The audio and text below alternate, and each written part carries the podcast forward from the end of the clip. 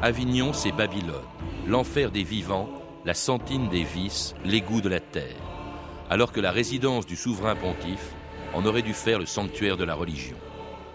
Pétrarque.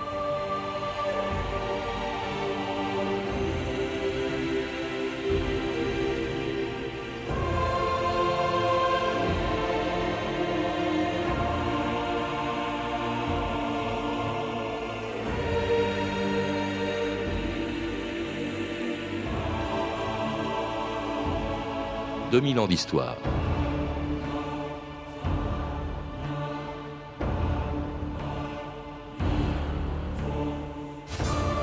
Le 9 mars 1309, alors qu'il était de passage dans la région, un pape français, Clément V, décidait de s'installer provisoirement à Avignon.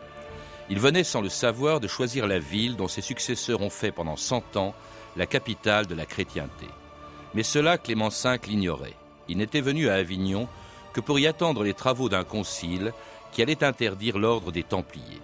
Cinq ans plus tard, le 18 mars 1314, alors que Clément V était encore à Avignon, le grand maître des Templiers, Jacques de Molay, était brûlé vif à Paris sur ordre de Philippe le Bel.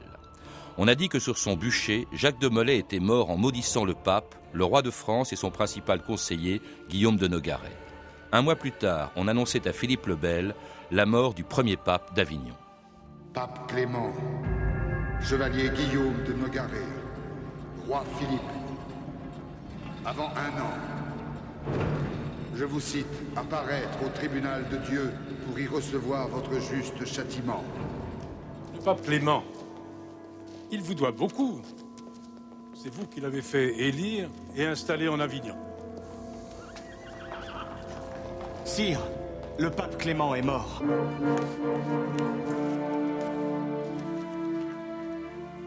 Quand a-t-il passé Voilà six jours francs. Dans la nuit du 19 au 20. Un mois après. Oui, sire. Un mois après. Jean Favier, bonjour. Bonjour. Alors c'était bien sûr un extrait des Rois maudits d'après Maurice Druon. Il faut rappeler quand même qu'il s'agit d'une fiction, hein, euh, même si elle est très réussie. Absolument. Hein. Nogaret était mort avant. Nogaret, était, Nogaret était, déjà mort. Clément V, euh, inévitablement, serait mort dans ces moments-là. C'était quand même déjà un homme malade, un homme fatigué. Le roi de France, vous le savez, est mort d'un accident. En définitive, je serais tenté de dire que euh, Mollet n'a certainement pas prononcé ces phrases mmh. plus célèbres qu'authentiques, mais qui est certainement mort en se disant euh, c'est Dieu qui me jugera. Alors elles sont si célèbres d'ailleurs qu'on oublie une chose, c'est que Clément V, outre le fait qu'il a interdit, c'est pas lui qui a condamné Jacques de Molay, mais qu'il a interdit l'ordre des Templiers, euh, Clément V, on oublie qu'il a été le premier des papes d'Avignon. Alors ces papes dont auxquels vous venez de consacrer un livre qui a été publié euh, chez Fayard et dont je voudrais qu'on rappelle un peu l'histoire qui s'étale sur une centaine d'années. Pourquoi le premier d'entre eux, Clément V justement, s'est-il un jour installé à Avignon, Jean Favier. Vous dites que c'est un peu par hasard. C'est le résultat des circonstances. Clément V est archevêque, Bertrand de Gaulle est archevêque de Bordeaux, il n'est pas cardinal, on l'élit pape, les cardinaux qui l'élisent pape euh, lui font savoir qu'il n'est pas urgent qu'il vienne en Italie. Pourquoi? Ben, Parce qu'en Italie, la situation politique est très difficile, en particulier à Rome, que les clans, les Orsini, les Colonna, les Caetani ne cessent de se faire la guerre dans les rues, et que euh, Rome est une ville très difficile euh, pour y exercer, j'allais dire, un gouvernement serein. C'est pas par hasard que les papes précédents, il y en a au moins deux qui n'ont jamais mis les pieds à Rome de tout leur pontificat. Mm. Les papes étaient beaucoup plus à Viterbe, à, Pérou, à Pérouse, à Oui, et puis ils étaient itinérants, un peu d'ailleurs comme les souverains Non seulement itinérants, mais ils séjournaient longtemps ailleurs et pas à Rome. Par conséquent, le séjour de Rome n'est pas tentant pour le pape qui vient d'être élu. Il est français. Rappelons-le, il est quand même le vassal du roi d'Angleterre. Sa mm. famille, ce sont des grands barons de euh, la Guyenne, oui, parce qu'il est bordelais, Gascon, et ces Gascons euh, se sont aussi, aussi fortement liés au Plantagenet qu'aux Capétiens. Alors, comme il a affaire dans le royaume de France, qu'il faut en finir avec les, avec l'affaire du Templier, qu'il y a pas mal d'autres problèmes à régler, notamment la réforme de l'Église, et puis la croisade peut-être à reprendre. Alors il dit, on ira plus tard à Rome, mais dans l'immédiat, restons là. Et il s'installe à Avignon, c'est-à-dire hors de France, mais il faut bien le dire, à portée de la France. Hors de France à l'époque. C'est même hors du La frontière est au Rhône. Voilà. C'est même hors du comtat venessin, qui est de l'autre côté du Rhône, qui, lui, en revanche, est un territoire pontifical. La capitale du comtat venessin, c'est Carpentras. Et ça avait été Pernes-les-Fontaines avant. Et Avignon ne sera jamais la capitale du comtat venessin. Il faudra en arriver à la Révolution française mm. pour qu'Avignon devienne le chef-lieu du département de Vaucluse. Alors il est là parce qu'il y a aussi un concile qui, qui, se réunit à Vienne, au sud de Lyon, pour régler le sort des Templiers. Ils vont être, ils vont, qui doit se réunir, ils vont être euh, interdits. Euh, c'est Philippe le Bel, en fait, qui a quand même nommé. Philippe le Bel veut qu'on y voit clair. Il a demandé une enquête. Et euh, Clément V a beaucoup de qualités, c'est un grand juriste, mais c'est un velléitaire. Et chaque fois qu'on lui dit il faudrait y voir clair dans l'affaire du Temple, il dit on va voir. Et il ne le fait pas. Et un beau jour, on est devant un problème qui, que connaissent les justices de tous les temps, c'est-à-dire qu'on essaie de créer le fait accompli de manière à ce qu'on y voit clair. Philippe le Bel fait arrêter les Templiers, non pas les considérant comme coupables, mais parce qu'il veut savoir s'ils le sont. Mm. Et Clément V n'en sortira jamais. Ce qui fait qu'à la fin, c'est Philippe le Bel qui pousse.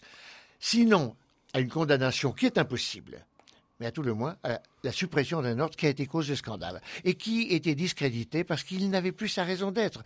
Dès lors que le Temple était devenu une puissance financière, était devenu une association bancaire, si je puis dire, et ne s'occupait plus de ce qui se passe en Orient, les gens ont laissé tomber la cause du Temple. Personne ne les a défendus. En tout cas, donc, le grand maître meurt euh, en 1314, la même année euh, que Clément V, la même année que euh, Philippe le Bel, mais Philippe le Bel, dont les successeurs veulent aussi faire élire un pape français pour succéder à Clément V, ce qu'ils vont faire avec des méthodes, disons, pas très catholiques. J'ai évité jusqu'à ce jour qu'on élise un pape italien. Je veux un pape qui soit serviable à la France. Si, en même temps qu'une promesse de mariage avec Madame Clémence, nous obtenions du roi de Naples qu'il accepta pour pape un cardinal français. Bouville, vous irez à Naples. À votre retour, vous passerez en Avignon, à ce conclave. Oui, sire. Puisque les cardinaux sont gens qu'on achète, vous pourvoirez d'or auprès de messieurs de Marigny. Et où prélevez cet or, sire? Dans les caisses du trésor, bien évidemment. Et nous aurons très vite ce pape qui nous fait défaut. Et ce pape, eh bien, il faudra attendre deux ans pour que le conclave le désigne. Ce sera un Français, euh, comme le voulait le roi de France, le fils de Philippe le Bel. Euh, il s'appelle Jacques Duez. Il prendra le nom de Jean XXII. Alors Jean XXII, lui, décide de rester, de résider à Avignon. Il était l'évêque hein, d'Avignon. Il, décide de rester à Avignon. Il ne décide pas que la papauté sera dorénavant d'Avignon. Euh, elle reste la cour de Rome. Aucun, ça c'est important, aucun des papes d'Avignon d'ailleurs ne considérait que la capitale de la chrétienté, en fait, c'était Avignon. C'est resté Rome, mais la résidence euh, papale, Mais on en a vu pour qui l'idéal eût été de regagner Rome, et d'autres pour qui l'idéal était d'attendre. Clément VI se trouvait très bien à Avignon. Urbain, un autre successeur. Alors qu'Urbain V, autre successeur, préférera tenter l'expérience, retourner à Rome, où il sera tellement mal reçu qu'il finira par revenir à Avignon. Alors revenons à Jean XXII, le successeur de Clément V. Alors lui va initier quelque chose de très important chez ces papes d'Avignon, c'est qu'ils vont organiser l'Église de la manière dont elle l'est encore un peu aujourd'hui. Les, structures euh, administratives, le poids politique de l'Église euh, dans le monde, eh bien, il date en partie de ces papes d'Avignon, Jean Favier. Alors, c'est l'époque où les États se dotent tous de structures administratives qui permettent aux structures politiques de s'asseoir. Ça n'est pas une originalité de la papauté, mais dans l'histoire de la papauté, c'est bien le moment où ça se produit. Mais c'est au même moment que les rois de France développent leur administration, développent leurs institutions, euh, leur fiscalité. Les rois d'Angleterre ont commencé bien un, siècle avant pratiquement.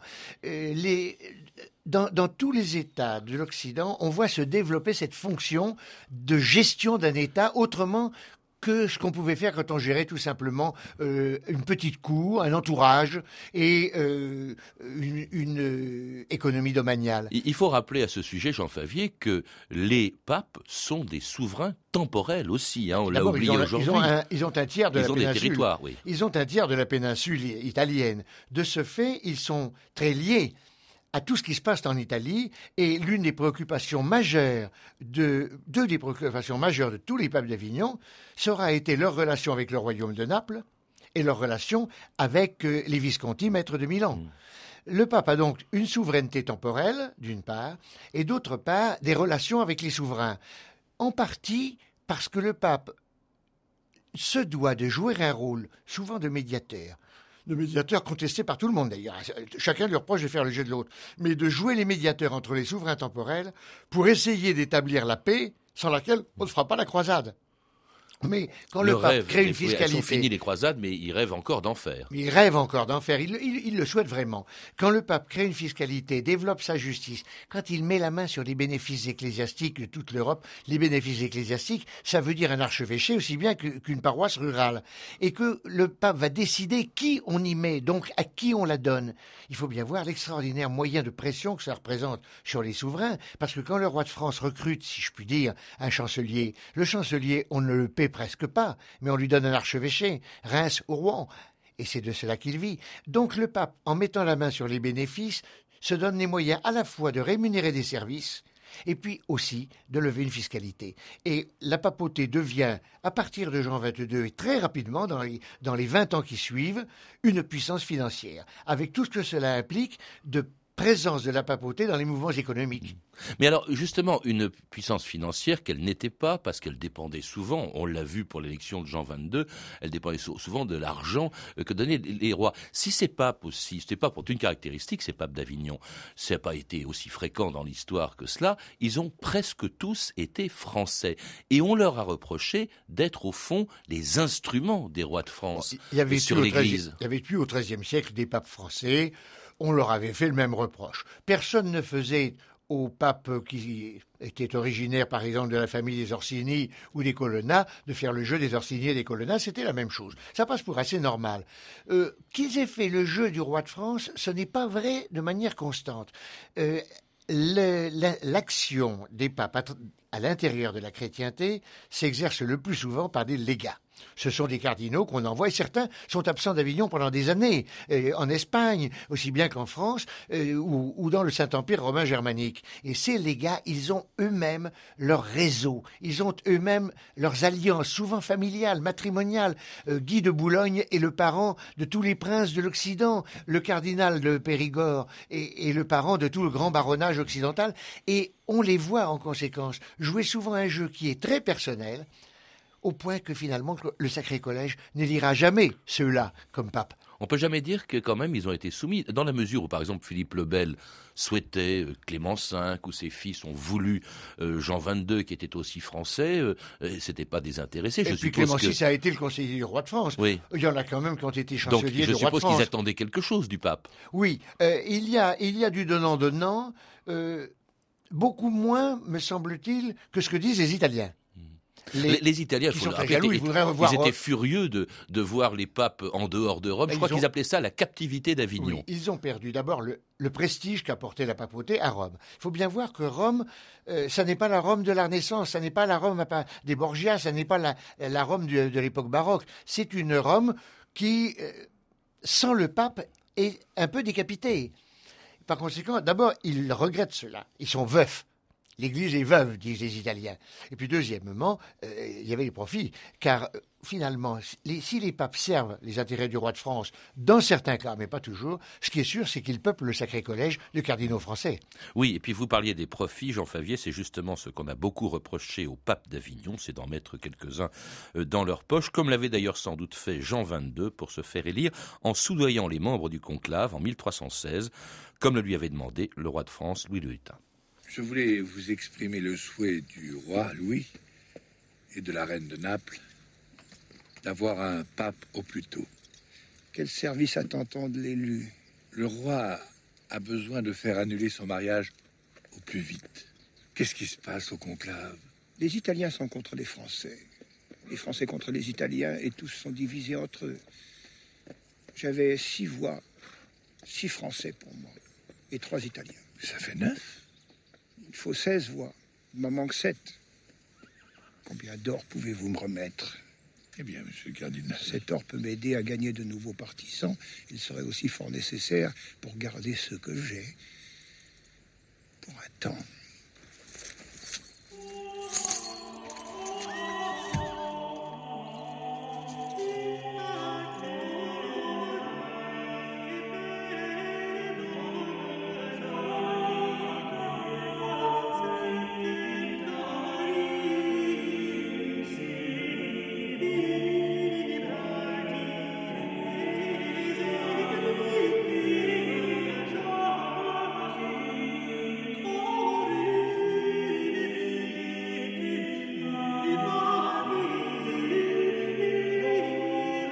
Et l'on entend un chant anonyme de l'époque des papes Avignon, je crois que c'était Grégoire XI, euh, à la fin du, XIVe siècle, euh, qui était un des derniers papes d'Avignon. Alors presque tous accusés par leurs détracteurs d'être des papes corrompus, eux, les cardinaux qui les entouraient. Euh, il était très critiqué, cette église d'Avignon. D'abord, il faudrait arriver à distinguer entre les papes. Vous en avez qui vivent très modestement, délibérément, et puis d'autres qui vivent comme des princes et de, et de grands princes, Clément VI en particulier. Mais euh, je crois que le, le, principal reproche qui leur a été fait systématiquement euh, par les contemporains, comme d'ailleurs par les historiens, c'est le népotisme. C'est-à-dire qu'ils nommaient des gens de leur famille. Oh, nommaient leur L'accaparement des fonctions. Et c'est une, c'est une forme euh, assez, assez étonnante, mais qui est compatible avec ce qui se passe dans la société civile. C'est que on accumule, on cumule. Vous pouvez être à la fois, vous pouvez pas être évêque de douze diocèses à la fois, mais vous pouvez avoir douze paroisses, être archidiacre, être euh, en même temps euh, évêque et à la curie. C'est-à-dire ne pas mettre les pieds dans votre diocèse, pas mettre les pieds dans les paroisses que vous avez, en percevoir simplement le bénéfice. Et de cela, la chrétienté a souffert. Et bien sûr, ceux qui n'en bénéficiaient pas étaient les premiers à le dénoncer. Mais ce, népotisme qui fait que nous voyons s'accumuler euh, les, séries, la famille de Gaulle au départ, la famille Duez ensuite, la famille Roger après, euh, le Sacré Collège est peuplé de parents du pape. Hmm. Et puis alors aussi... Les Orsini faisaient la même chose avant. Oui, oui. mais enfin, c'est pas une raison. C'est vrai que ah c'est peu compatible avec l'idée qu'on peut se faire de, du message évangélique. Prenez un exemple, le luxe. Alors, il y a un homme qui était très présent à la cour euh, pontificale à Avignon, ça a été Pétrarque. Et Pétrarque a été d'une dureté avec, euh, avec la papauté d'Avignon. Avignon, c'est Babylone, l'enfer des vivants, la sentine des vices, les goûts de la terre. On l'a entendu au début de l'émission. Euh, c'est vraiment, c'était terrible. La description par Pétrarque, qui l'a connu, de ce qu'était Avignon. Ça aura été le manque de chance des papes d'Avignon d'avoir contre eux Pétrarque. Avec le, génie verbal de Pétrarque, évidemment, il les a descendus en flammes. Mais est-ce qu'il y avait du vrai là-dedans On parlait même de débauche, Non, certainement pas dans la débauche. La débauche oh, je ne vous dis pas qu'ils ont tous été extrêmement vertueux. Ce n'est pas ça qui frappe le plus. Ce qui frappe le plus, c'est l'accaparement. Et bien sûr, autant de Clémencis, c'est le luxe. Euh, voyez-vous, euh, souvenons-nous de, de ce qu'est le palais des papes. Il y a deux palais. Vous avez le premier, c'est une austère bâtisse construite par Benoît XII parce que c'est un outil de gouvernement. Réunir autour de lui dans la même maison tous ceux qui travaillent au gouvernement de l'Église. Mais le successeur, lui, en fait un, outil de prestige. au milieu du XIVe. Mais nous sommes déjà dans l'esprit qui va... La euh, Renaissance euh, que, vont refléter les très régisseurs du duc de Berry, si vous voulez, avec ses châteaux. Euh, vous vous souvenez certainement de, de Main-sur-Yèvre, le château du duc de Berry. là, un prince doit être un mécène, et le pape se considère comme un prince. D'où un deuxième palais, jointif du premier, qui lui voit à la fois venir les architectes français, les musiciens flamands, les peintres italiens, on, achète. Euh, C'était presque la Renaissance à Avignon. On achète de l'enluminure, on achète, on achète de l'orfèvrerie, on achète de l'émail limousin. Ah oui, c'est une première Renaissance qui précède à Avignon le, début de l'humanisme. Et, dans une ville, on l'oublie aujourd'hui, Avignon n'est plus une très grande ville française, qui était une des plus grandes de ce qu'est devenu aujourd'hui la France. C'était presque aussi important que Paris. C'était un grand carrefour commercial. Fait, eh tout simplement parce qu'il y a un marché de consommation fabuleux. Quand vous réunissez dans une même ville de petite extension. Quand vous réunissez des gens qui ont la capacité financière de ces cardinaux qui cumulent les bénéfices, plus des grands marchands qui viennent évidemment s'y établir, eh bien vous avez inévitablement un, marché des affaires, un marché de l'argent, et en conséquence des mouvements. Avignon devient une plaque tournante des mouvements financiers. Mmh. Et il n'est pas une compagnie florentine euh, ou, ou, lucoise euh, de ce nom qui n'arrive ou ne cherche à arriver à s'y implanter mmh. et à avoir sinon toujours le monopole, tout au moins avoir place dans les affaires pontificales. Approvisionner la cour pontificale, c'est une bien belle source de revenus. Il y a une chose aussi qu'on oublie euh, euh, quand on parle d'Avignon, de, Carpentras aussi, du comte Avenessin, c'est l'importance qu'avait la communauté juive dans cette région. À l'époque, c'était la plus ancienne communauté juive de France, pratiquement ce qu'on appelait les juifs du pape. Bah, pour une raison très simple, c'est qu'Avignon étant à et Avignon dont le pape n'est pas propriétaire au début, dont il est propriétaire ensuite, et, le comtat, dont le pape est propriétaire depuis le XIIIe siècle, sont hors du royaume et donc les mesures édictées par les rois de France contre les juifs n'y sont pas applicables. Alors de surcroît, il se trouve qu'il y a une personnalité... Ils étaient protégés par les papes. Mais oui, il y a une, une personnalité hors du commun, c'est ce Clément VI que j'évoquais tout à l'heure, car c'est un prince fastueux, mais quand la peste noire frappe la ville d'Avignon, il est de ceux qui ne s'en vont pas, qui restent avec le peuple pour souffrir et de préférence survivre, mais qui reste, qui veut donner l'exemple, parce que sinon il n'y a plus un médecin. Et c'est Clément VI qui a interdit de toucher aux Juifs que les chrétiens auraient volontiers tenu pour responsables de la peste. Alors, il y a d'autres calamités qui se sont abattues sur Avignon, d'autres calamités que, que la peste. Il y a notamment les soldats de ce qu'on appelait les grandes compagnies et dont le roi de France voulait se débarrasser. Nous, Charles, cinquième du nom, roi de France, à notre très aimé et très féal capitaine Bertrand du Guesclin. Demandons ce qui suit. Mon messire Bertrand du Guesclin nous promettra sur foi et serment de débarrasser le royaume des grandes compagnies qui affligent le pays. Je suis venu à vous de par le roi qui tient la France, pour vous emmener sur les païens une sainte entreprise qui nous vaudra l'absolution de nos péchés. Vous serez bien payé au pape. Avec l'absolution, je demanderai une aumône de 200 000 doublons d'or. C'est nuit pour le royaume, messire. La France se débarrasse de sa vermine, Jackie.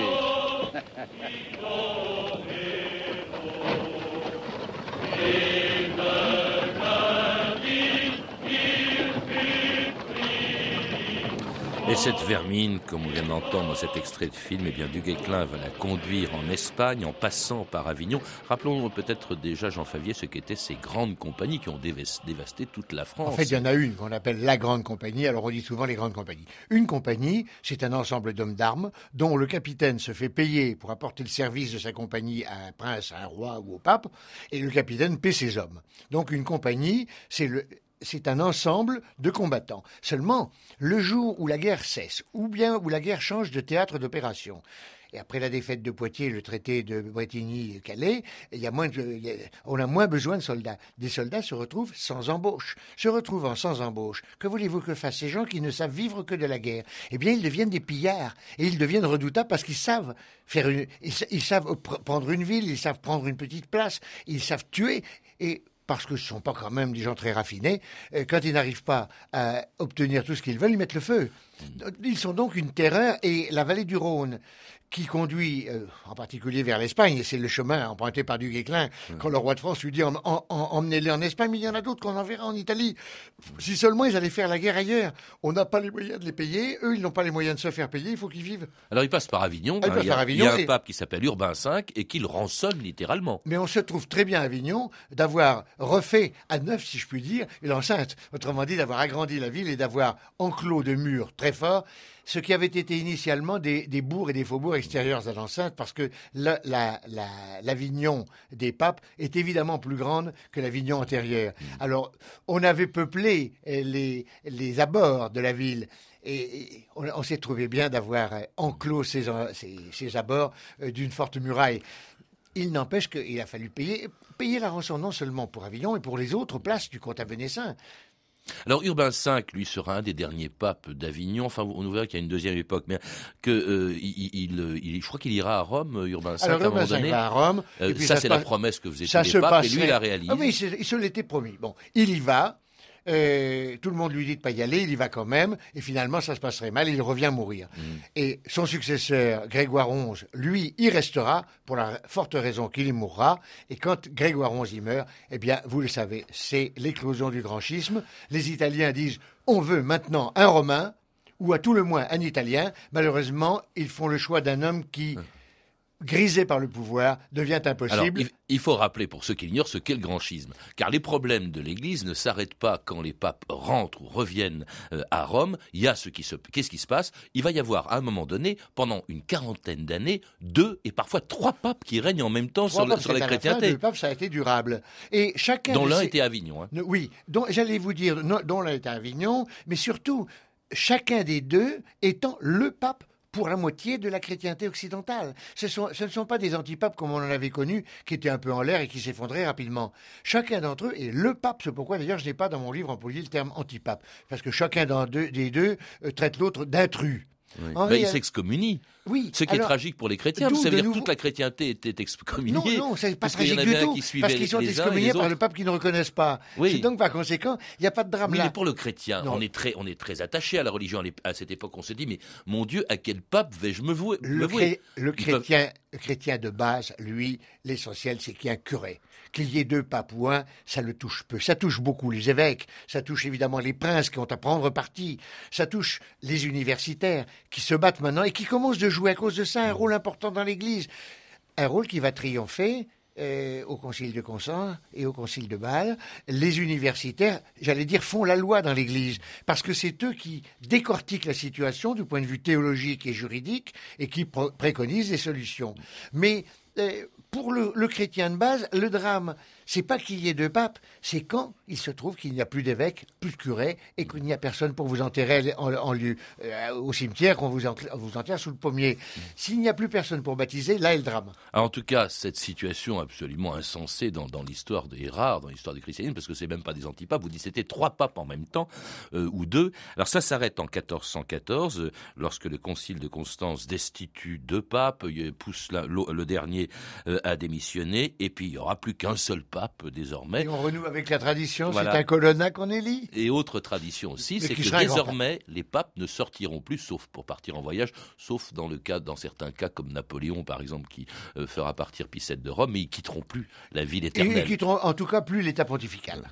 Et ils vont y construire plus tard, hein, parce que ça n'existe pas encore, ils vont y construire euh, Saint-Pierre. Est-ce qu'on ne peut pas dire quand même, Jean Favier, compte tenu des critiques euh, qui ont été euh, celles qu'on a formulées contre les, les, les papes d'Avignon, est-ce que un siècle avant, ça n'annonce pas déjà ce qui sera la réforme, la révolte au fond de, de, de, de, la moitié du christianisme, en fait qu'une partie du christianisme, et de Luther? Luther faisait beaucoup référence à cette papauté d'Avignon, il pensait un peu comme Pétrarque, qu'elle était complètement débauchée. Il n'y a pas de doute que cette papauté de une puissance temporelle et une puissance financière.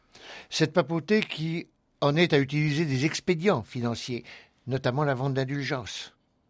Et cette papauté qui est objet de scandale quand on voit deux papes qui préfèrent s'accrocher au pouvoir plutôt que de favoriser l'union, ça a sérieusement ébranlé les consciences et c'est pour beaucoup, et en Angleterre et ailleurs, dans ces, prémices de la réforme qui conduiront à la réforme proprement dite. En tout cas, ça n'a pas empêché Avignon de rester une très belle ville avec euh, tous, les, tous les vestiges qu'ont pu y laisser les papes. En tout cas, je vous remercie Jean Favier pour en savoir plus sur cette affaire. Je recommande la lecture de votre livre, Les papes d'Avignon, publié aux éditions Fayard.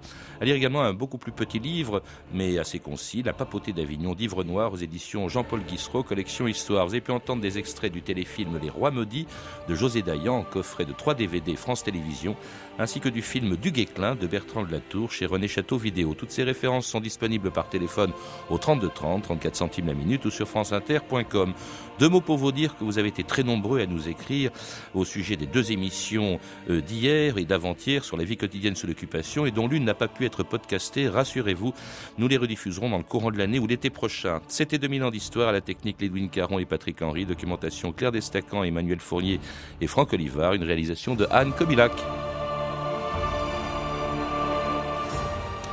Demain, triste anniversaire, dans 2000 ans d'histoire, l'insurrection et l'écrasement de la révolte de Budapest, c'était il y a 50 ans.